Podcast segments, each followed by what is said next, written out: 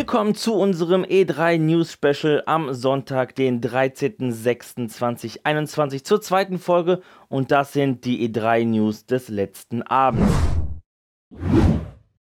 In der Ubisoft Forward wurden bekannte und brandneue Spielankündigungen gemischt. Kommen wir zuerst zu der großen Überraschung, denn man gewährte uns einen ersten Einblick auf Avatar Frontiers of Pandora, ein immersives Open-World-Spiel, das die Avatar-Filme von James Cameron aufgreift. Der gezeigte Trailer war beeindruckend, auch wenn es sich hier wohl nicht um die Grafik handelt, die wir am Ende zu Gesicht bekommen.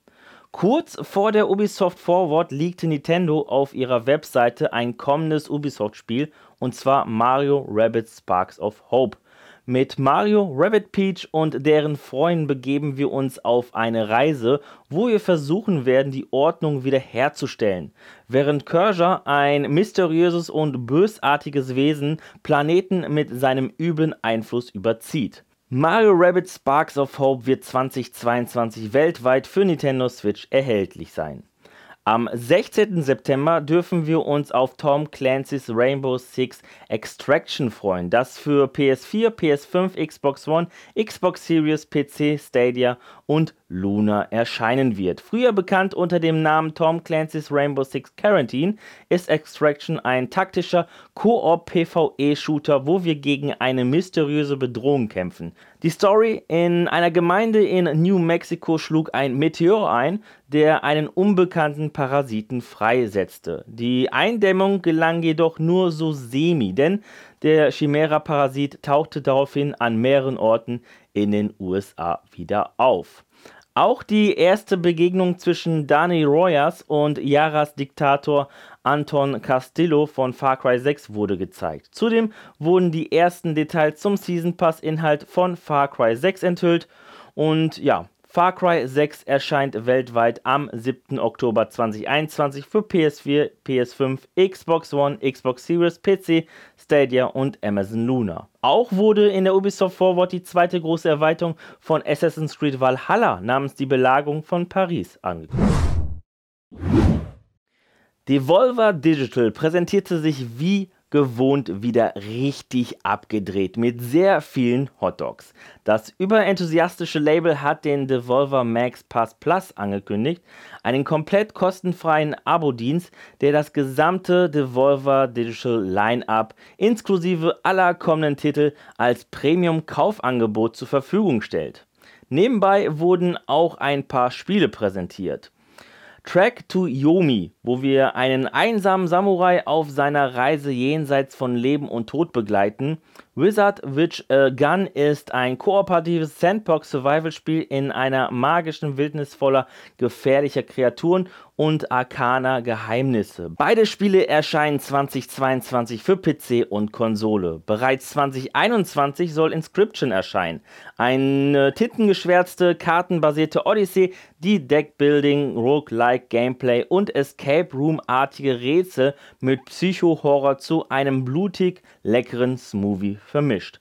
Für PC.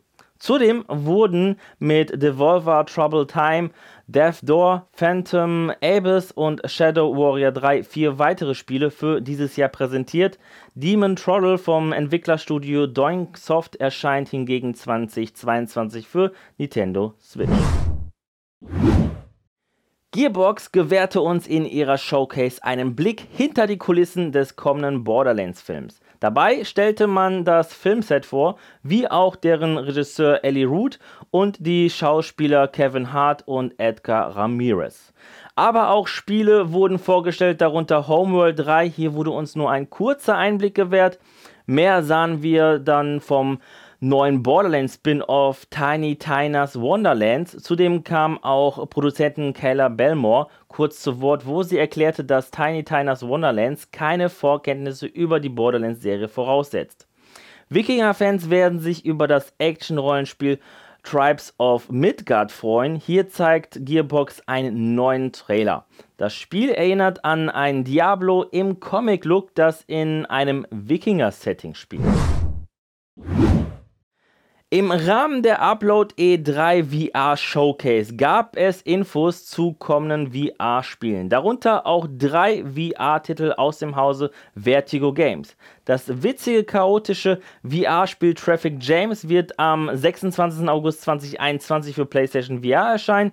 Die abgedrehte Verkehrskontrollsimulation wurde kürzlich bereits schon für Oculus Quest und die wichtigsten PC VR-Headsets veröffentlicht. Das gezeigte After the Fall, das für die Plattform Oculus Quest, PlayStation VR und PC VR geplant ist, ist ein Koop VR-Action FPS, bei dem sich vier Spieler im plattformübergreifenden Multiplayer-Modus zusammenschließen und in einer feindseligen, vereisten, dystopischen Welt um das Überleben kämpfen. Auch ein VR-Musikspiel wurde gezeigt, Unplugged erscheint noch dieses Jahr für Oculus Quest und PC VR Plattform mit Hand-Tracking-Unterstützung und mit großen Rock-Hits im Gepäck.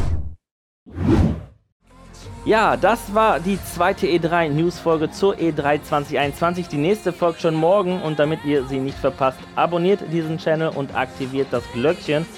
Schreibt zudem, was bisher eure E3 Highlights waren, gerne in die Kommentare. Ich würde mich sehr freuen.